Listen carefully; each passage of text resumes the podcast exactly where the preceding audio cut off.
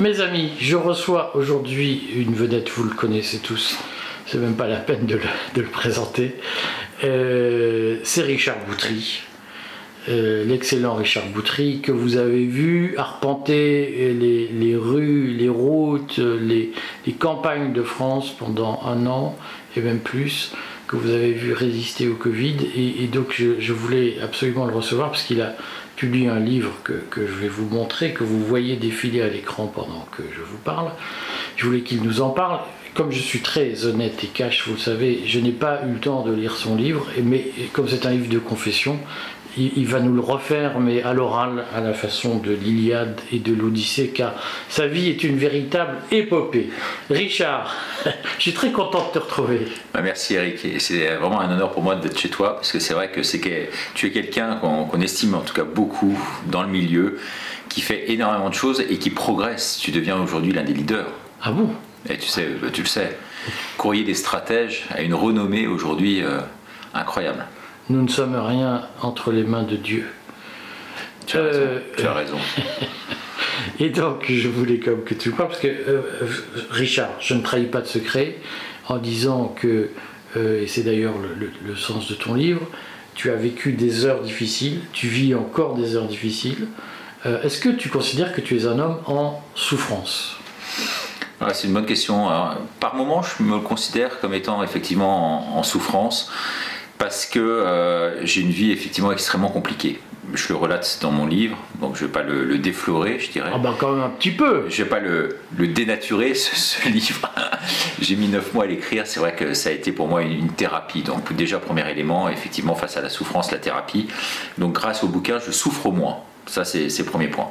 Le deuxième point, c'est que euh, j'ai un accueil de ce livre tellement extraordinaire, je au-delà de ce que je pouvais imaginer que euh, effectivement ça me conforte dans mes positions de l'avoir écrit parce que j'ai cru au départ que ça pouvait être une imposture dans la mesure où je n'étais pas un journaliste euh, ni un écrivain, un journaliste de presse écrite ni un écrivain à la base. Je suis un journaliste parlé de radio, de, télévision. Donc les techniques d'écriture sont tout autres et donc c'était pas évident forcément de se lancer dans ce type d'exercice. Alors je l'ai fait vraiment avec beaucoup d'assiduité. Neuf mois, ça a été très long, mais j'avais pas les moyens d'avoir des relecteurs et tout, donc il y a encore quelques coquilles. Tout ça pour te dire que effectivement les retours sont tellement émouvants de tous ces gens qui m'ont lu que ça me touche au plus profond de moi-même et ça me porte aujourd'hui dans un nouvel élan. Et puis troisième élément, c'est que j'ai écrit ce livre pour moi, pour les autres, mais également pour mes enfants. Et je suis content parce que sur les cinq enfants, en tout cas, il y en a quatre. Bon, il y en a un qui pour l'instant est plus réservé, mais en tout cas, il y en a quatre qui, euh, qui m'ont dit Papa, c'est bien d'avoir écrit, c'est courageux de ta part et on est fiers de toi. Donc euh, ça, c'est déjà bien. la mission à ce niveau-là est accomplie. Alors, les, gens, ils te disent quoi de ton livre? Bah, ils, disent que en fait dans ce livre tu sais je parle un peu de bon, beaucoup de moi forcément mais c'est pas de, moi dont, dont, je voulais parler c'est de nous en fait nous les résistants nous les opposants euh, nous qui avons pris euh, le contre-courant de tout ce qui se passait par rapport au mainstream aujourd'hui, eh bien, il fallait se lancer euh, dans une voie un peu discordante. Et à travers ce bouquin, j'ai voulu relater l'histoire d'un homme qui s'est positionné à un moment donné dans ce débat, qui a tapé très fort. Alors, j'étais chez André Berkoff là midi, j'ai eu une bonne émission avec lui. Il a repassé l'extrait, effectivement, avec Laurent Alexandre. Je crois qu'il a vraiment marqué les esprits en France. C'était l'un des, passages télé qui a été le plus regardé l'année dernière. Et donc, forcément, il y a une prise de conscience collective du fait que quelqu'un osé dire stop, non, maintenant c'est fini, arrêtez vos conneries, il faut vraiment choisir une autre voie. Et je pense qu'à ce niveau-là, euh, c'est vrai que ça a été euh, assez déterminant ce que, ce que j'ai pu faire, et ensuite, notamment sur les manifs, anti-pass et tout ça. Mais on a été plusieurs, hein, j'étais bien sûr pas le seul. Mais la réaction, tu dis, ils te donnent, les lecteurs te donnent des témoignages émouvants. Qu'est-ce qui t'émeut le plus dans ce qu'ils disent? Ce qui me met le plus, c'est le fait que les personnes ont été touchées, parce qu'ils trouvent un peu d'eux dans chacun de mes mots. J'exprime à travers ce livre euh, différentes facettes de ma personnalité. Donc un homme à la fois puissant mais fragile, au pied d'argile, à la fois euh, combatif mais parfois un peu trouillard quand les menaces sont trop fortes, Et Natacha, qui, est là, a pu mesurer également, elle signe l'avant-propos de ce livre qui est très intéressant. Et c'est vrai qu'elle a pu mesurer elle aussi, puisqu'on les a vécues ensemble, ces menaces-là, des menaces de mort à répétition et tout ça, fait par des gros caïds. Donc euh, c'est vrai que c'était pas forcément évident à vivre, si tu veux. Et donc il y a ça, il y a également, entre guillemets, hein, parce que tout ce que je dis, il faut mettre entre guillemets, un peu une petite gloire euh, quand, j'ai eu mon heure de gloire à la télévision en présentant le soir 3, l'un des plus jeunes. Ensuite, euh, les différents passages en, télévision qui, ont marqué les esprits, donc un peu la gloire, mais également et surtout la chute. Tu veux, généralement, dans ce type de bouquin, on parle plutôt euh, le SDF qui est devenu vedette, présentateur vedette. Bah, moi, c'est un peu l'inverse. C'est le chemin inverse, si tu veux. Donc, c'est vrai que les gens sont touchés par bah, je dirais, une forme d'humilité, parce que c'est vrai que c'est pas évident de se mettre à nu, et je me mets complètement à nu là-dedans. Et puis euh, cette forme de, fragilité que, j'ai, cette hypersensibilité, je pense, qui touche beaucoup de monde et c'est pour ça que les gens en fait m'aiment bien personnellement. il y a beaucoup qui me critiquent, mais dans l'immense majorité, les gens m'aiment beaucoup. Ça, je peux pas le, je peux pas le nier, toi. Bon. Et, c'est dû à ça, c'est dû à cette personnalité qui est, un peu malgré tout ambivalente. Tu vois ce que je veux dire? C'est rien n'est rien n'est clair d'un côté, rien n'est clair de l'autre, mais on sent une quête de sens. Et ma vie n'est faite que de recherche de vérité, de liberté et de sens surtout à ma vie, à mon existence. C'est pour ça que André Berkoff, il disait ce matin, juste avant toi, j'ai été interviewé par lui, donc il me disait, mais alors maintenant, euh, maintenant que le combat est terminé, euh, déjà le combat n'est pas terminé, mais vous allez finir sur une plage avec votre camping-car et tout ça, bah, je lui dis, c'est mal me connaître, André. Lui, quand on le voit à son âge, aussi combatif, euh, vaillant, virulent à l'antenne, on se dit que j'ai, malgré tout, en étant plus jeune, de beaux jours devant moi. Bon, mais euh, je voudrais reprendre l'histoire quand même là, là où euh, je l'ai à peu près laissé, puisque moi je t'ai rencontré il y a à peu près trois ans. Ouais. On avait euh, déjeuné ensemble. Exact. Si tu t'en souviens. Ouais, très très bien. Un petit, marocain, un petit marocain, à 10, marocain. à 10 euros qui était excellent. C'est moi qui t'avais invité à l'époque, crois. Toi. Ah, le message. à l'époque, tu vivais dans le 7e arrondissement, Esplanade des Invalides je vivais pas en fait. J'habitais dans mes bureaux. Mes bureaux qui ont été squattés, euh, le mot n'est pas trop fort, par François. Mais attends, François a racheté ses bureaux Non, ils ont pas, il n'a pas racheté les bureaux. Il y a un hic, un gros hic à ce niveau-là. Mais bon, si tu veux savoir la vérité, en fait, euh, ils avaient acheté à terme, ils devaient acheter à terme. Donc il a payé le loyer pendant un an. Et au bout d'un an, en fait, avec mon ex-petite amie de l'époque, qui était une espagnole, euh, il devait payer devait payer. Euh, C'était elle qui était propriétaire. C'était elle qui était propriétaire, qui avait racheté euh, à l'issue en fait d'un bail que j'avais. J'avais déposé le bilan suite à mon divorce. Et au tribunal de commerce, il y avait euh, les Bogdanov que j'avais très bien connus. Il y avait elle et il y avait deux boîtes de. Attends, cette histoire avant Que faisaient les Bogdanov dans cette affaire? Les Bogdanov étaient amis avec un des caméramans que j'avais dans ma société. Ils étaient très amis. Et ils me les ont présentés et ils sont devenus mes amis, les frères Bogdanov mes amis euh, Igor et Rishka euh, intimes, puisqu'ils étaient euh, chez moi tous les jours. J'avais trois étages, bah, tu as, connu. l'étage du bas, qui était un étage de, radio, l'étage du milieu, qui était un étage de, télévision, utilisé par François aujourd'hui. Et puis en haut, on avait un studio. Et puis un studio, et j'habitais en fait moi dans les studios. Voilà, jusqu'au jour où en fait. Et les Bogdanov étaient propriétaires ou pas? Non, non, les Bogdanov, ils étaient euh, sous-locataires, disons. Ils étaient euh, gracieusement hébergés euh, chez nous pendant tout un temps. Et ils vivaient là? Et ils vivaient pas, mais ils venaient tout le temps parce que c'est des oiseaux de nuit, donc ils venaient très très tard la nuit avant d'aller porte des Lilas ou porte je sais pas quoi, faire leur musculation le soir à 2h du matin. Mais c'était complètement hallucinant ces types-là, mais, quelque part tellement intelligent et tellement dans un autre monde, quoi. C'est cette histoire est absolument comme. Et alors donc, explique-nous dans cette histoire rocambolesque. Ouais. Tu les retrouves suite, suite, au tribunal à, de. Suite à mon divorce, j'avais une société de communication s'appelait Omega TV. J'avais 26 actionnaires dedans. Et donc, euh, dans cette société de communication, malheureusement, suite à mon divorce, j'ai eu un an, mais je l'explique euh, vraiment dans le livre en, profondeur. Il faut vraiment que les gens lisent le livre pour tout comprendre, parce que là, j'ai du corps. en train de leur donner envie de lire. C'est du D'Artagnan, c'est Alexandre Dumas. Ouais, bah, c'est dommage que tu l'aies pas lu. Hein. J'aurais préféré faire bah, cette interview après. J'en reparlerai. Donc voilà, tu, me diras ce que tu en penses. D'avoir ton point de vue sur la question, c'est vrai que ce serait. Euh, toi qui es un littéraire en plus à la base, ça, ça m'intéresserait vraiment d'avoir le débriefing. Mais tout ça pour dire que ça a été un épisode assez épique avec les Bogdanov, avec cette femme espagnole qui était ma petite amie de l'époque. Et tu as toujours eu un goût pour les belles femmes. Ah bah écoute, en tout cas la dernière, Natacha, qui, est là, tu peux retourner la caméra. Euh, je, je, montrerai sa photo. Elle veut pas. Voilà, euh, Natacha est, très jolie, mais bon, c'est pas ça. En tout cas, c'est vraiment euh, des femmes qui ont du caractère, des femmes euh, qui euh, ont beaucoup de sympathie dans le sens où elles partagent toutes mes émotions, et puis euh, des femmes qui également m'accompagnent dans ces, combats-là, ouais, ça c'est clair.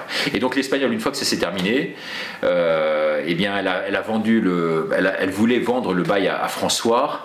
François a voulu récupérer et a trusté les locaux immédiatement, mais n'a jamais payé le bail in fine. Jamais payé le bail in fine bail sur lequel j'aurais dû, moi, puisque j'étais euh, intermédiaire et apporteur d'affaires, j'aurais dû toucher 30%. Donc voilà. On va tout savoir ce que tu es en train de nous dire. Non, je que sais François est occupant sans titre euh, de cette. Exactement. Ils ont, payé le, ils ont, payé le, loyer. Ils ont payé le loyer. Ça, on peut pas leur, leur vouloir. Mais ça, c'était normal. Surtout que le loyer était misérable. Souvent, on est obligé. Le loyer était misérable quand même. Hein, pour, euh, pour 300 mètres carrés, à peu près, il payait euh, quasiment 4000 euh, euros euh, par mois. Donc tu imagines 4000 euros pour 300 mètres carrés avec des studios sur les Invalides. chic de Paris. Première ligne sur les Invalides. C'est quand même, c'était quand même un, très très bon deal. Et donc voilà. Donc c'est pour ça qu'il y a eu des tensions avec, avec Azalbert, entre autres entre autres, mais j'explique dans le livre qu'il n'y a, pas que ça. Et il y a, il y a deux autres facteurs, euh, voilà. Et c'est pour ça. Explique-nous pourquoi tu as quitté François. J'ai quitté François, je l'explique dans, dans, le livre. D'abord parce que, euh, si tu veux, je, je, loue le travail quand même hein, qu'il a pu faire euh, Xavier Azalbert. C'est quelqu'un qui, dans la résistance, a, a, marqué les esprits, est arrivé, a repris le titre, vraiment a une vraie crédibilité. C'est, je pense, appuyé sur moi pour lui donner une légitimité supplémentaire parce qu'il n'y avait aucun journaliste dans la rédaction. Donc on a constitué une rédaction. On, a, s'est battu. À l'antenne, on faisait quasiment un million, de vues par soir. Donc euh, entre, entre 600 000 et 1 million, ce qui quand même beaucoup sur YouTube, euh, jusqu'au jour où en fait euh, on a eu des différences, notamment de deux ordres, je l'ai dit dans le livre. Le premier, c'est concernant une affaire libyenne d'un type que j'ai reçu, qui est venu se confier. On a fait une interview en profondeur. Il y avait de vraies révélations derrière. Il faut savoir que dans cette affaire, les quatre personnes qui en avaient parlé avant moi, avant lui, étaient décédées. Lui est arrivé avec un garde du corps. Je dis peut-être à tour un type comme ça qui vient, qui voulait me parler, tout ça. Mais bon, il m'a donné quand même, quelques biscuits, j'avais pu vérifier. Et il se trouve qu'une semaine après, on l'a retrouvé euh, suicidé. Et donc euh, j'ai fait une interview que Xavier n'a jamais voulu euh, passer. Euh, voilà, une interview dans laquelle il, révélait que certains hommes politiques actuels étaient fortement compromis dans l'affaire libyenne autour de, Sarkozy. Mais je n'en dirai pas plus. Voilà, ces mots n'engageant malheureusement que la personne qui a témoigné. Et donc Xavier Azalbert a jugé que ce n'était pas suffisant comme, comme témoignage. Donc j'ai voulu en fait racheter avec un ami puisque j'avais quitté François, le document, car c'est véritablement un document énorme, énorme, parce qu'il dit exactement où ça s'est passé, comment ça s'est passé, qui il y avait comme homme politique, les sommes qui étaient engagées. Français. Français, et, comment en fait euh, l'argent a été lessivé. Donc, euh, donc c'était très intéressant si tu veux. Et je pense qu'il euh, fallait une, paire de énorme pour, pour diffuser ça. Et bon, pour pas fragiliser, je pense, euh, sa, position, euh, il a préféré ne pas la diffuser, ni même de la, vendre. Alors pas la diffuser, j'aurais pu comprendre, mais ne pas me la vendre, ça j'ai pas compris. Ça je n'ai vraiment pas compris. Où est cette cassette aujourd'hui? Où est cette cassette aujourd'hui? Et puis parallèlement, euh, des liens qui étaient évidents entre lui et, et certains membres du pouvoir en place. du pouvoir en place sous Emmanuel Macron. pouvoir macronien, ah ben, attends, Non, mais je ne vais, pas, je pas trop rentrer là-dedans, parce que d'abord. Euh, c'est des révélations colossales que tu fais. Ça, n'engage que lui. Euh, ensuite, il a des liens. Oui, McKinsey, McKinsey hein, quand même, euh, Azalbert. Hein, et comme il me le disait très justement, quand on est McKinsey, on est McKinsey à vie. quoi. C'est une sorte de, de franc-maçonnerie, si tu veux, du milieu du conseil. Donc c'est un petit cercle ils se connaissent très bien, tous, c'est une famille, et puis ils touchent euh, également, euh, comme il me le disait, des retraites euh, quasi ad vitam, quoi, de McKinsey. Donc voilà, c'est... Est-ce que tu penses que cette activité que tu nous révèles, ou ces liens que tu nous révèles, peut avoir une influence éditoriale? Parce qu'au fond, ce, ce serait ça le sujet, est-ce que ça peut avoir une influence éditoriale sur François?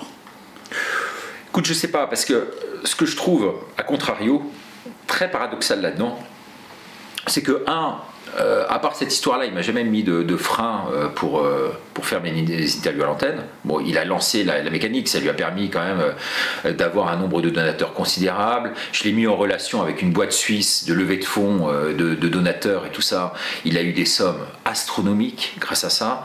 Il a utilisé mon image pendant tout un temps pour véhiculer ça et tout ça. Et une fois qu'il a eu l'argent, bah, les problèmes ont commencé avec lui, tu vois ce que je veux dire. Quand tu dis des sommes astronomiques, c'est de quel ordre? Oh, écoute, je, ne sais pas, moi je n'étais pas dans les comptes, mais je, voyais, puisque je vivais sur place, les enveloppes qui arrivaient, je peux te dire que c'était quelque chose. Mais a tous été pendant un moment donné, si tu veux, extrêmement exposés et on avait des systèmes de donation, euh, PayPal et autres, qui nous permettaient en fait de gagner de l'argent. Moi-même, j'en ai gagné pas mal. Sauf que moi, cet argent qu'on m'a donné, et c'était un des reproches qu'on m'a fait, on m'a dit euh, Boutry, euh, il se fout de l'argent dans les poches. Sauf que moi, tout l'argent qu'on m'a donné, et je parle sous couvert de Natacha, qui connaît très bien toute l'équipe de la Minute de Ricardo, qui connaît tous les Suisses qui ont géré notamment cet argent-là. Tout l'argent, l'intégralité d'argent, et même beaucoup plus, a été réinvesti dans la Une TV, à laquelle tu as participé en étant invité, Eric. Oui, oui, et bon, la Une TV, la Une TV, on m'a dit, euh, il a fermé la Une TV, il s'est mis l'argent dans la poche. Sauf que la Une TV, d'abord, un, c'est pas moi qui gérais. Deux, euh, on n'avait pas de pub. Euh, trois, on n'avait pas d'abonnés. Et quatre, on ne prenait pas les adresses mail. Donc en rien, je n'aurais pu gagner de l'argent grâce à l'INTV. Et au contraire, ça me pénalisait sur ma minute de Ricardo parce que les gens voyaient sur la TV. Donc, donc me donnaient plus sur la, minute de Ricardo. Donc c'est absolument scandaleux. Donc les gens qui disent aujourd'hui que je me suis engraissé sur le de la résistance, c'est absolument scandaleux. Il n'y a pas d'autre mot aujourd'hui. Et tous les gens qui travaillent avec moi, l'intégralité des gens qui travaillent avec moi et qui me connaissent profondément, savent qu'aujourd'hui, je n'ai pas un seul centime. J'ai tout perdu dans ce combat-là, tout perdu. Et que les gens qui se permettent de me dire ça, qui viennent me le dire en face, qui viennent me le dire en face. Parce qu'au bout d'un moment, tu sais, moi je suis très gentil et je l'ai été euh, suffisamment de temps. Mais là, j'ai décidé aujourd'hui, si tu veux, de, monter, de monter un peu au créneau, non seulement en portant plainte contre deux, trois personnes dont, qui m'ont assassiné véritablement sur Internet, ah, assassiné sur Internet. Est-ce qu'on a le droit de savoir Non, Eric, tu veux tout savoir le même jour ah bah, euh, sans, avoir, lu le livre. Réinvite-moi et, là, dans ce cas-là, voilà, et réinvite-moi et je te, dirai après avoir lu le livre. Et, tu, me diras si tu as des, questions complémentaires. Ah, bah, je ne sais pas, je sais pas. en tout cas, tu es bon. Hein, tu, me fais parler sur des sujets euh, Est-ce sulfureux. Est-ce que c'est dans le livre en, tout cas, beaucoup de choses, beaucoup de choses apparaissent dans le livre, beaucoup de choses beaucoup de choses. Et tout ce qui est dans le livre, tiens-toi bien, je savais qu'à un moment ou un autre, je serais entendu par la justice, par la, par la police, voire même en garde à vue. Donc tout ce que j'ai avancé dans le livre, tout, et ça vraiment j'ai fait un travail d'orfèvre en la matière à ce niveau-là, tout est sourcé. Et pourtant un, journaliste n'est pas en théorie en, droit de livrer ses sources. Mais je sais que si je suis arrêté demain, si on me pose des questions sur quoi que ce soit, sur tous les domaines, j'apporte les preuves à une part.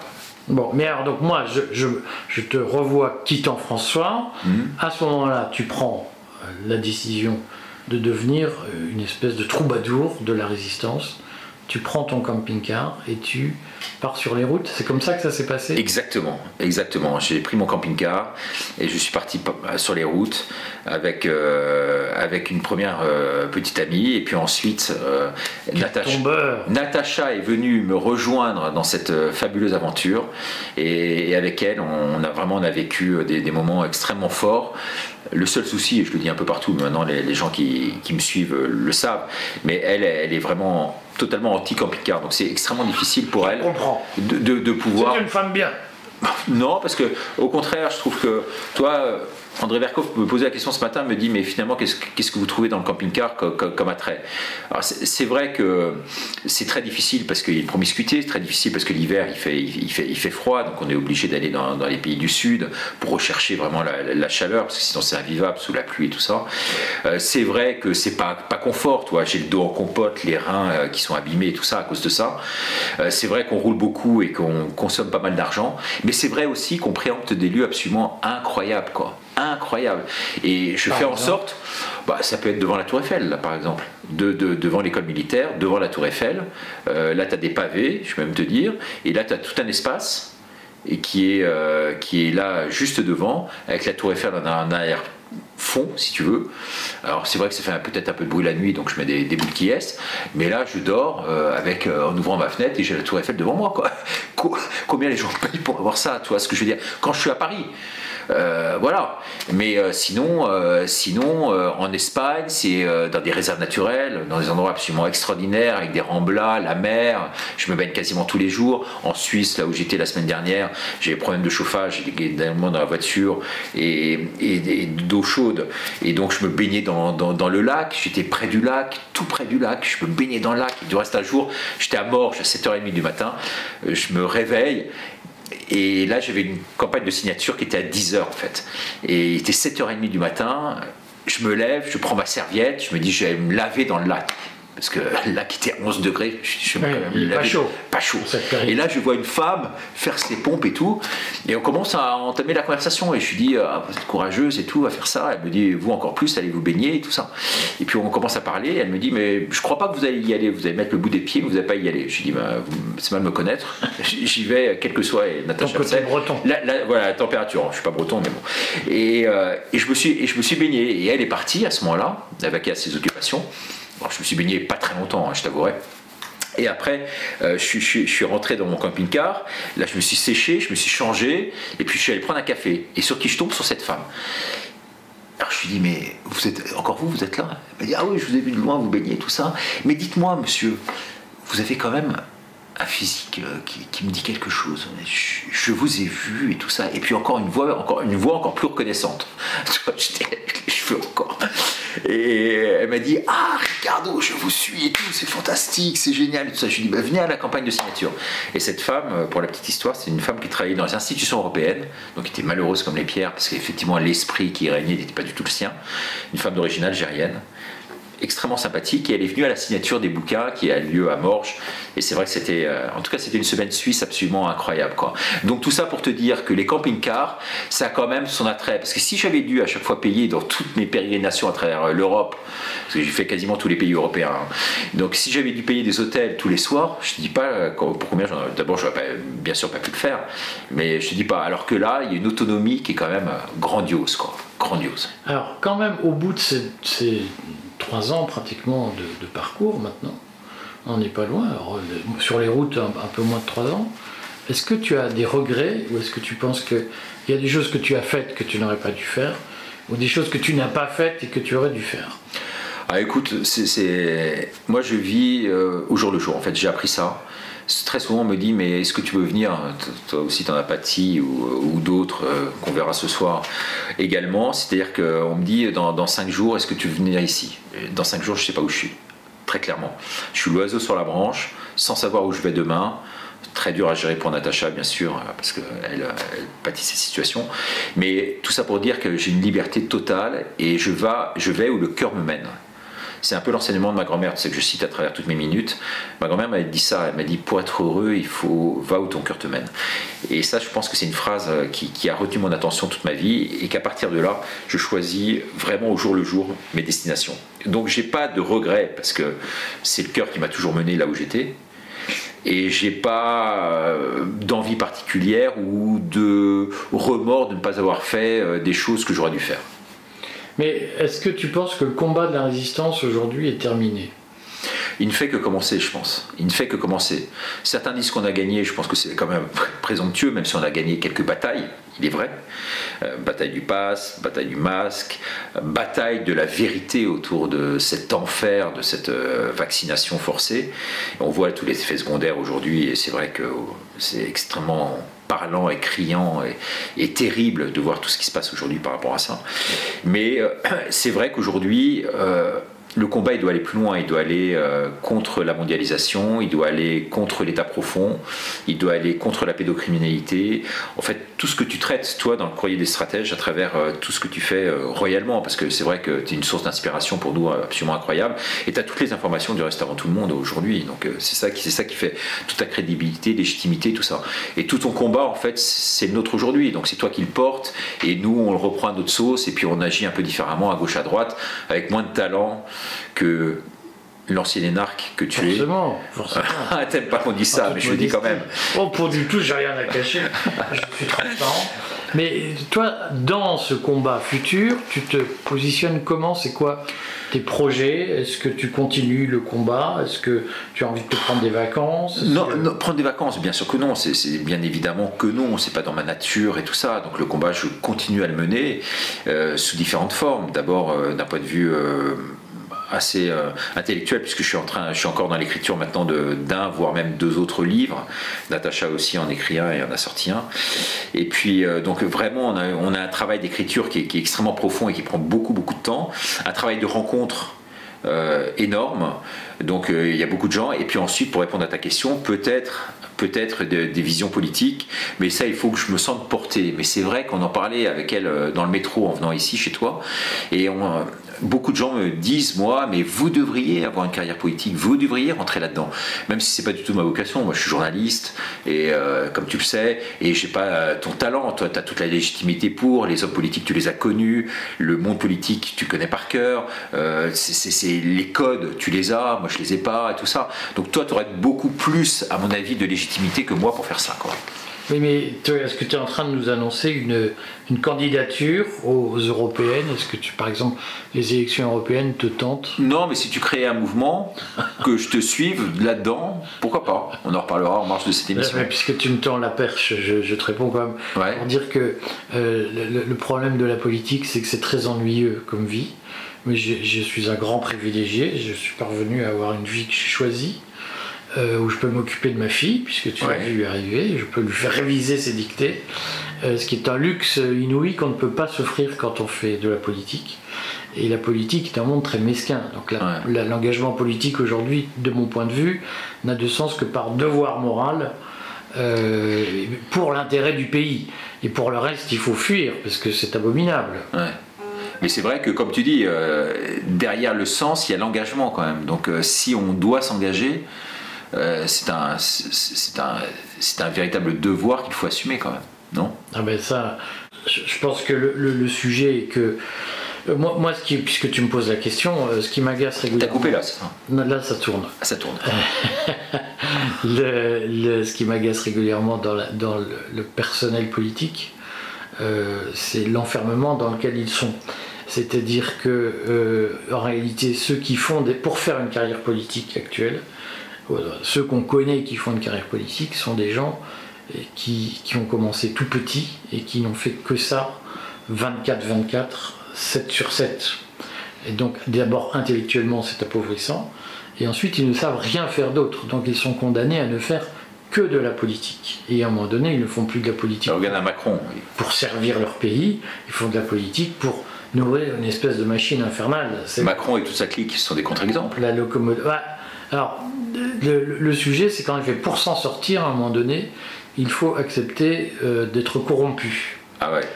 Et, moi, ça c'est plus dur. Peut-être qu'un jour je le raconte, peut-être qu'un jour la mémoire va me revenir, mais je, je t'ai déjà dit, le, moi j'ai pratiqué un peu le monde politique en tant que corrupteur, et j'ai toujours refusé d'être corrompu. Euh, et j'aime pas la corruption. Voilà, je n'aime pas être corrompu à titre personnel. Euh, et donc, je, je comprends qu'un Macron, euh, plein d'autres hommes politiques, à un moment donné, s'ils veulent se, recaser, comme on dit, à les pantoufler quelque part, ben, ils ont besoin d'avoir des amitiés qui ressemblent beaucoup à des conflits d'intérêts, et moi ça me met mal à l'aise parce que c'est pas la vie que j'ai envie d'avoir. Mais si tu veux, on en rediscutera. Mais l'interview est consacrée à Richard Boutry, il a mal au dos, il a plus. Donc concrètement, c'est quoi tes échéances dans les prochaines semaines, les prochains mois, les prochaines années, Richard? Bah écoute, j'ai vraiment eu une expérience extrêmement forte avec toute l'équipe de la Minute de Ricardo et notamment avec Natacha qui était une tête d'affiche. C'est le grand amour avec Natacha. Ah, c'est difficile, c'est un, peu, un peu la balançoire. Alors c'est un, amour de fond, ça personne ne peut le nier, et vraiment c'est deux âmes qui sont rencontrées, je l'ai dit, je l'ai écrit dans le livre. Mais si tu veux, il y a l'amour d'un côté et puis le mode de vie de l'autre. L'amour, il est certain vraiment entre nous. On s'aime profondément et je crois que cet amour existe réellement. Mais d'un autre côté, il y a le mode de vie. Et quand on a des modes de vie qui sont complètement incompatibles, incompatibles, elle est citadine, elle aime vivre à Paris et euh, dans son petit appartement, et j'aime la nature, les grands espaces, la province et l'étranger, si tu veux. Euh, et aller à la rencontre des gens, sans peur ni reproche, si tu veux. Natacha, c'est plus difficile pour elle à, ce niveau-là aussi. Donc, c'est pas forcément euh, évident de, tout concilier, toi, ce que je veux dire. Alors, on fait certaines. Euh, de notre côté, un, travail sur nous-mêmes, toi, pour essayer de, de, se voir le plus possible, mais on se voit très peu finalement. On se voit trois jours euh, tous les 36 du mois. Quoi. Donc euh, c'est pas évident. Là, on s'est pas vu depuis euh, quasiment trois semaines. Toi, et, là, ce soir, elle devait même pas être là. Elle devait être dans le sud, autre part. Et, par hasard, il y, a une heure, elle m'a appelé, elle m'a dit j'ai raté le train et je suis là. Donc voilà. Mais tout ça pour dire l'amour. Tout ça pour dire que c'est ça. Mais je suis pas sûr que ça intéresse beaucoup nos téléspectateurs. Ça, il faut, ah bah, tu as plein d'admiratrices, tu sais. Ah, voilà. Euh, Richard, ce que je te propose, c'est que je vais lire ton livre. D'accord. Tu vas revenir de tes pérégrinations.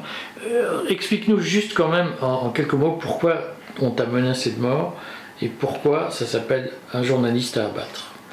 Alors, le journaliste à abattre, c'est que euh, j'ai eu à faire face à, beaucoup d'adversité en fait. Beaucoup d'adversité. Adversité dans le milieu professionnel, ce qui a été extrêmement difficile pour moi parce que pris pour un, type qui était complètement hors sol pendant tout un temps, avant que l'essentiel des journalistes, en tout cas la grande majorité des journalistes, se rallient à ma cause. Et notamment, on voit Pascal Pro aujourd'hui, hein, qui, je le disais, chez André Berkoff, encore il y, a, deux ans, me prenait pour un, farfelu, alors que à l'école, j'ai toujours, toujours été meilleur que lui, parce qu'on a fait toutes nos études ensemble. Tu le vois toujours et je l'ai rencontré, je l'ai rencontré. On, s'est beaucoup vu après l'école. On était vraiment très amis. J'allais chez lui, il venait chez moi. Il venait à des fiançailles qui ont avorté, mais il était venu à, mes fiançailles et compagnie. Donc euh, bon. C'était quel numéro de femme euh, à l'époque? Et puis euh, alors il y, a ça, si tu veux, il y a, y a ce, ce, ce degré-là professionnel dans le milieu journalistique après, euh, homme à abattre, effectivement, d'un point de vue personnel, parce que j'en parle. J'ai eu un divorce extrêmement difficile avec euh, une ex-femme qui, qui me lâche pas la grappe, si tu veux, ça fait 5 ans que ça dure, et qui me met quasiment la corde au cou euh, à tous les niveaux. Donc, bon, il faut quand même combattre ça. il fallait combattre le journaliste à abattre, parce qu'il fallait également combattre le fait que je vive seul, si tu veux, complètement coupé du monde, seul au monde ça on peut le dire, toi, une grande partie de ma vie est seule au monde, au milieu de nulle part. certes, l'endroit est magnifique, hein, la terre est belle, et puis j'ai Dieu dans mon cœur, donc finalement je suis suis pas seul. Heureusement que j'ai Dieu dans mon cœur, parce que je peux dire que, et j'en parle, hein, il y a un épisode quand même très très sensible que j'ai pu vivre, et si euh, j'ai pas eu la force divine en moi, je suis pas sûr que Quoi, bon, bref. Et donc il y a ça. La, la foi m'a énormément soutenu, aidé, protégé. Et euh, une fois que je partage du reste avec Natacha euh, très, très fortement ce qui, ce qui nous lie nous reste essentiellement. Et cette foi me donne si tu veux cette, euh, cette force d'aller vers l'extérieur et cette force de résilience. Alors j'aime pas le mot résilience qu'a repris Cyrulnik du reste ça vient pas de lui à la base mais bon il a fait toute une théorie à partir de ça. Mais cette force là euh, de rebond, disons. Euh, l'effet trampoline, en tout cas pour moi, parce que je, suis venu de haut et puis je suis redescendu quand même très très bas. à mon âge, avec, une, avec, une souplesse hein, au limbago. Effectivement, euh, on rebondit euh, à beaucoup moins, mais bon, euh, toujours est-il que j'essaye au coup par coup. Donc, journaliste à abattre, voilà à peu près le truc. Abattre financièrement aussi, puisque j'ai été coupé euh, des banques, coupé euh, de la sécurité sociale, euh, pas de carte vitale, pas de banque en France, euh, perquisition sur les banques et tout ça. Donc, quand même au bout d'un moment, toi, ceux qui disent, il y a très peu, mais bon, ceux qui disent que je suis l'opposition contrôlée, qui viennent vivre ma vie, et puis après, euh, vite à vite, tu vois, c'est une émission TF1, toi, et après, ils diront, bon, bref, peu importe, je vais même pas, même pas, me justifier là-dessus. Et puis, ensuite, euh, ta, ta deuxième question, c'était par rapport à. euh, journaliste à abattre. Et puis deuxième question c'était les gens qui m'en voulaient. les menaces de mort. Menaces de mort ça c'est beaucoup plus compliqué. Bon il se trouve que je ne donnerai pas de nom parce que je veux pas non plus euh, rallumer la mèche si tu veux et, c'est des, des pers- des personnes avec lesquelles j'ai essayé de, vraiment de, renouer contact et peut-être que ça peut se faire doucement tout ça. Mais pendant tout un temps ça a été extrêmement difficile pour nous. On a eu notamment euh, les pneus crevés à plusieurs reprises avec Natacha. Notamment on était euh, en Suisse au ski et euh, pas au ski euh, pour skier quoi. C'est- ah, on était en, altitude. Et, euh, en redescendant les, freins les freins avaient lâché. Les pneus ont été coupés. Qu'est-ce qu'on a eu d'autre? On a eu un charognard dans le moteur qu'on a retrouvé dans le moteur qu'on a retrouvé bon tout ça j'en parle dans, le bouquin. Mais c'était quand même c'était épique. Et, et- des menaces qui ont été extrêmement fortes. Menaces sur moi mais menace également sur des gens très proches. Et ça, c'est, ça a été extrêmement dur. Bon, j'ai eu des gardes euh, comme toi, pas aussi difficile que toi, parce que toi, c'était une garde à vue quand même extrêmement difficile que tu as pu vivre. hein. Mais euh, bon, moi, j'étais entendu, j'ai eu une garde à vue, j'étais entendu par la, par la police à Paris. Euh, Donc, deux reprises devant la police, donc c'est pas forcément évident.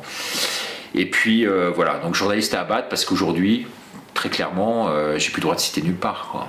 Et- et le fait que une certaine forme d'opposition contrôlée et pris euh, soit, insérée dans la résistance aujourd'hui, à chercher à couper les têtes de ceux dont la tête dépasse. Toi, ça sera ton cas bientôt, je te rassure, ou, pas. C'est que euh, c'est vrai que quand tu prends l'importance et tu vas le voir, au bout d'un moment, on va dire, bah lui, oui, mais il a été ci, il était ça, il a eu ci, il a eu ça, euh, et compromission et tout. Toi, malheureusement, tu peux pas y échapper. Parce qu'en France, d'abord, on est un pays où on coupe les têtes. Et puis, secondo, on n'aime pas, dans un milieu euh, qui est euh, la voix du peuple, on n'aime pas les têtes qui dépassent un peu aussi. Soit les, grandes gueules ou ceux qui ont un impact sur la population ou qui, soient, qui sont plus ou moins euh, suivis ou voire aimés. Quoi. Tu vois ce que je veux dire? Donc, les menaces ont été très, très pressantes. Des menaces qui sont élargies à tout un milieu. Un milieu.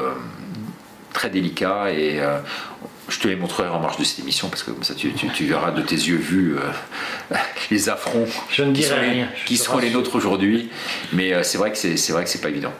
Voilà Bon, écoute, on est tout cœur avec toi. Tu as vraiment donné envie, je pense, aux gens d'acheter ce livre. le journaliste à abattre alors c'est sur Amazon tu m'as pas posé la question pourquoi Amazon? Bah, Attends, j'ai moi-même eu régulièrement la question. En réalité, c'est parce qu'Amazon te permet de vendre directement sans passer par un réseau de, de distribution qui te. Qui te qui te alors ça, ça, c'est le côté mercantile hold up. Ça, c'est le côté mercantile. Ce deuxième, deuxième facteur, c'est qu'effectivement, le timing, euh, les éditeurs, et Natacha Sek, j'en ai eu deux, donc les gens qui disent que j'ai pas eu d'éditeur, ils peuvent se rhabiller là aussi. Bon, bref, peu importe, je vais pas déminer à chaque fois tous les trucs. Mais euh, voilà, sauf que le, timing était de 6 à 8 mois avant l'apparition. Et moi, je pouvais pas attendre 6 à 8 mois, ça n'avait pas de sens, tu vois. Je vais pas réécrire en continu parce qu'en fait, c'est une histoire qui, remonte euh, jusqu'à aujourd'hui, quoi. Donc, après, il y avait encore 8 mois à écrire, donc ce serait jamais sorti. Donc, il y a ça. Et tertio, surtout l'ISBN qu'il faut avoir pour éditer. Et l'ISBN ne m'a pas été accordé en France. Bon. Sûrement à cause des histoires qui, que je relate à travers ce livre. Bon, écoute, En les cas, gens vont acheter. Et puis tu reviendras nous en parler une fois que j'aurai lu. Merci beaucoup, Eric. Merci pour ton accueil. À bientôt, Richard. À bientôt.